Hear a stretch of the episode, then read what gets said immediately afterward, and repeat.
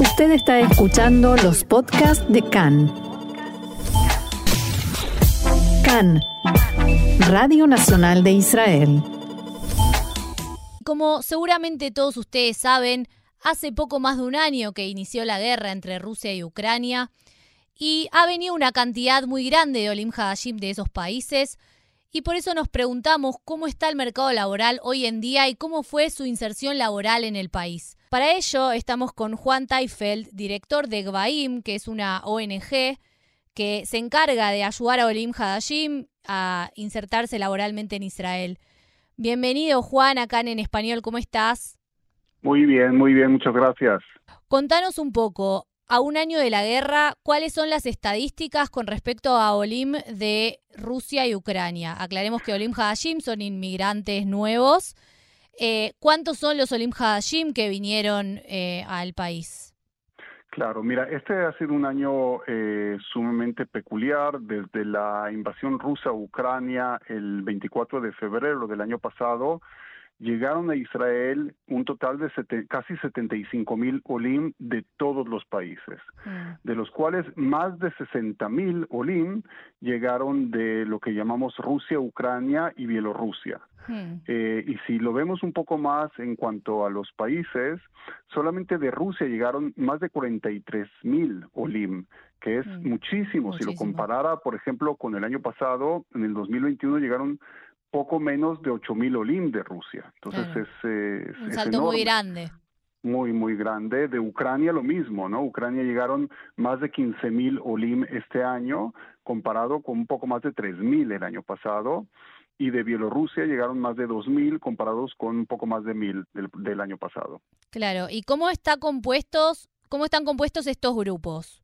Edades, género, profesiones. Mira, hay que entender que estos Olim que llegaron, llegaron, si bien llegaron como Olim, eh, llegaron en un estatus más como si fueran refugiados. Es gente que mm. no había planificado su alía, es gente que llegó sin tener la posibilidad de organizarse y de pues planificar lo que uno lee del mundo occidental viene y a veces se mm. prepara seis meses, un año, ¿no? Entonces, y hay que entender también otra cosa, en cuanto a la alía de Ucrania, los hombres eh, están prohibidos, tenían prohibido salir de, de Ucrania porque había... Eh, el eh, ejército. Sí, tenían que ir al ejército entre las edades de 18 y 60 años. Entonces llegaron de Ucrania mucho más mujeres, eh, madres, niños y gente de la tercera edad. Eh, te doy un ejemplo, por ejemplo, de, eh, de Ucrania llegaron eh, casi 9.000 mujeres y 5.500 hombres. Em, y en cambio de esto, eh, Rusia, que es donde llegó, como te dije, casi el 60% de la LIA, eh, llegaron más en, en, familias. Y esto tuvo un salto mucho más eh, alto en el momento en que Putin pues decidió que iba a eh, hacer un reclutamiento forzoso de Olim. Entonces eh, eso también cambió y ahí vino también un este un gran número de Olim que decidieron llegar. Claro. Entonces eso eso y me preguntabas también en, cuanto a género, pues solamente, como te digo, hay que entender que eh, de Ucrania llegaron más mujeres que hombres y de Rusia más o menos igual. Claro. Y en cuanto a profesiones, ¿con qué preparación vienen? Es, es muy, muy interesante la pregunta porque nadie sabía bien con qué profesiones llegaban, pero en las últimas estadísticas que hay del Ministerio de Aliá y de Integración habla que más del 70% de los OLIM en edad laboral vienen ya con títulos universitarios. Mm. Entonces, estás hablando de una alía sumamente este, pues profesionista, capacitada, que es, es muy interesante eh, para el mercado laboral en Israel. Mm. Eh, tengo aquí, por ejemplo, estadísticas que el 32% eran eh, comerciantes o algún mm. tipo de servicios vendían, el 17% venían más de áreas de, de tecnología, eh, un 6% maestros, eh, un 7% también eh, en, en eh, áreas de medicina y paramedicina, etcétera, etcétera. Entonces hay un poco de todo, lo cual es sumamente eh, bueno para, para Israel, porque son áreas que eh, son sí, muy que necesarias se necesita, y hay claro. mucha demanda. Entonces, ¿cómo es esa inserción laboral?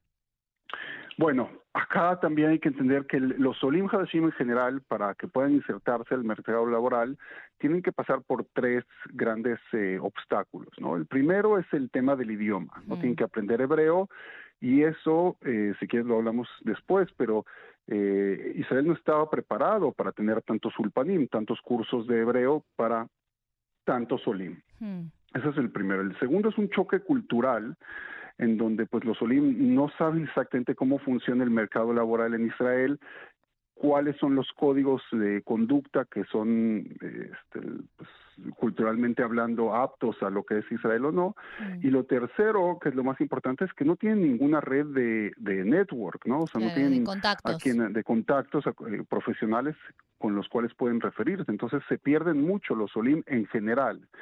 Yo añadiría que para esta aliá que hubo, había también una cuestión que mucha gente llegó dentro de un trauma, de una Mm. situación de guerra, Claro. eh, un área de guerra en donde pues tenían aquí que eh, adaptarse rápidamente a algo que no estaban acostumbrados. Entonces ha sido sumamente eh, eh, difícil para ellos.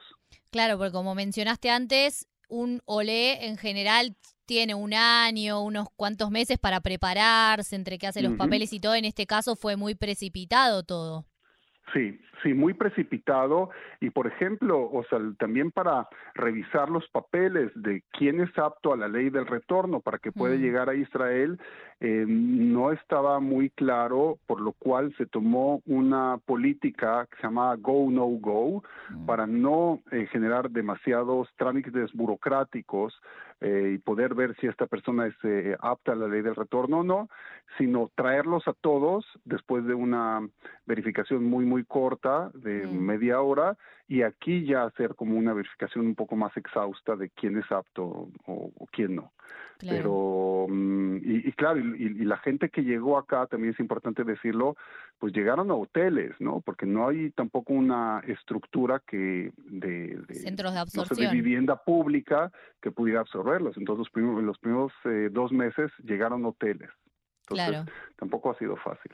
Me imagino que con el aumento de la población que habla ruso, también aumentó la presencia y la necesidad de las empresas de contratar personal que hable este idioma. ¿Creció esa demanda y en qué sectores? Mira, eh, este también, yo recuerdo cuando empezó la guerra, eh, yo empecé a recibir eh, decenas de llamadas de distintos eh, eh, empresarios y distintas empresas israelíes que querían ya empezar a contratar a esta gente. Lo que no entendían es que esta gente no estaba preparada para el mercado laboral y lo que nosotros también en Graim decimos es que eh, para poder trabajar en Israel en términos generales hay que tener un buen hebreo o un buen o por lo menos un buen inglés. El ruso no sirve tanto y especialmente cuando hay una situación en donde Rusia pues está un poco aislada, ¿no? De lo que es el mundo occidental por lo menos. Entonces eh, el ruso no les ayudó tanto. Sí les ayuda más en la parte de generación de comunidad y gente que ya hay aquí que habla rusa. Sí, pero para el mercado para interno más que nada. Sí, sí, pero, pero el mercado laboral necesitan o hebreo o inglés forzosamente. Inglés más para las áreas de high tech, o sea, de alta tecnología, Mm. en donde pues este hay mucho más contacto internacional y mucho más hebreo para lo que es el sector eh, público, el sector eh, de trabajo interno de Israel. Claro. ¿Y cuáles son las ciudades en las que creció más la demanda? Sí, mira, es eh, en, en lo que es Israel, el primer lugar que, absor- que, que tuvo la absorción y la integración de Olim fue Haifa. Mm, eh, con más de 7.000 eh, Olim que llegaron.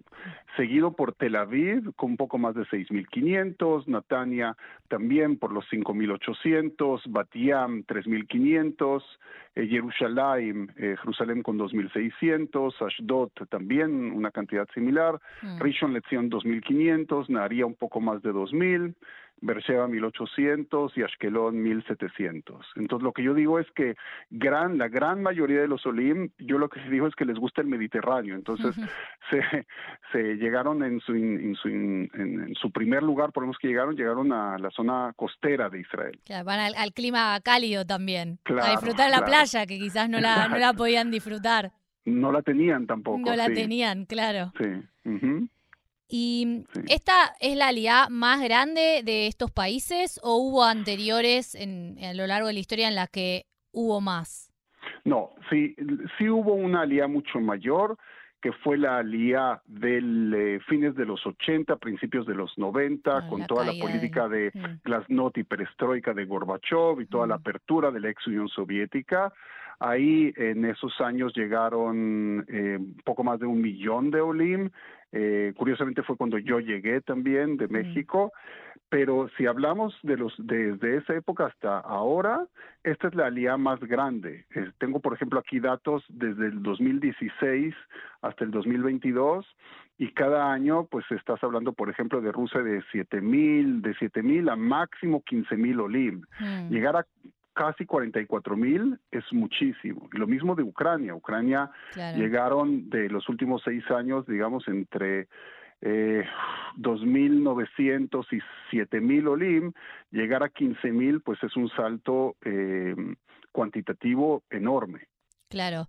Y como vos dijiste, no todos venían con estatus de Oleja Dash, ¿no?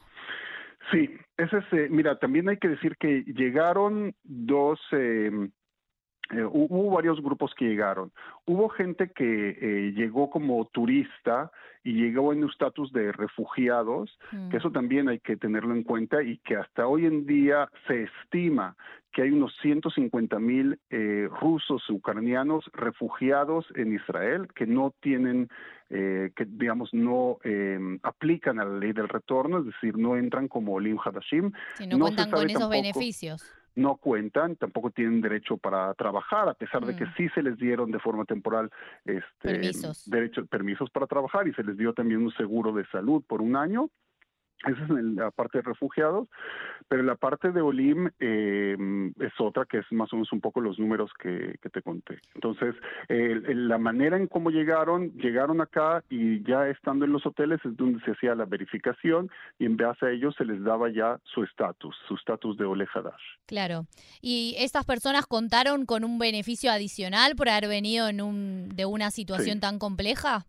Sí, muy buena pregunta porque en Israel una, un Olejadash recibe lo que le llamamos una, un sal que es una canasta de integración, una canasta de absorción, que es eh, dinero que se les da, se les da a los Olim Hadashim repartido durante los primeros seis meses, pues para que tengan algo con lo cual les ayude en su subsistencia eh, inicial, ¿no? Sí. Eh, en el caso de los Olim de Rusia y de Ucrania, eh, sí se les dio adicionalmente el Ministerio de Alía y de, Integración, les dio una ayuda adicional que se llama como ayuda a refugiados, y eh, además de eso, porque imagínate que esta gente también de Rusia, pero obviamente también de Ucrania, llegaron prácticamente sin, sin, sin ningún recurso económico. Claro. Entonces se les dio también una ayuda para la vivienda, por lo menos para los primeros meses. Ah, muy importante. Eh, no es suficiente, te quiero decir, pero por lo menos sí hay que reconocer el esfuerzo que se hizo para poder ayudarlos. Hay que entender que, que todo una cantidad muy grande también de personas de golpe, claro. Sí, sí, bueno, y tomó también al, Estado, que siempre es eh, burocrático y es lento, eh, de sorpresa, ¿no? Nadie se esperaba. Claro.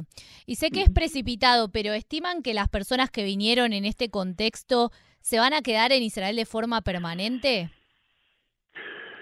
Pues eso, me preguntan mucho eso y mm, yo lo que respondo es que depende muchísimo de su buena o mala integración al país, ¿no? Mm. Si una persona va a poder eh, ver que va a poder encontrar un trabajo apto a sus cualidades, si va a poder empezar a generar comunidad y empieza, eh, empieza a estudiar hebreo, si sus hijos, en caso de que tengan familia, empiezan ya a adaptarse al sistema educativo israelí, hay mucho más eh, probabilidad que sí.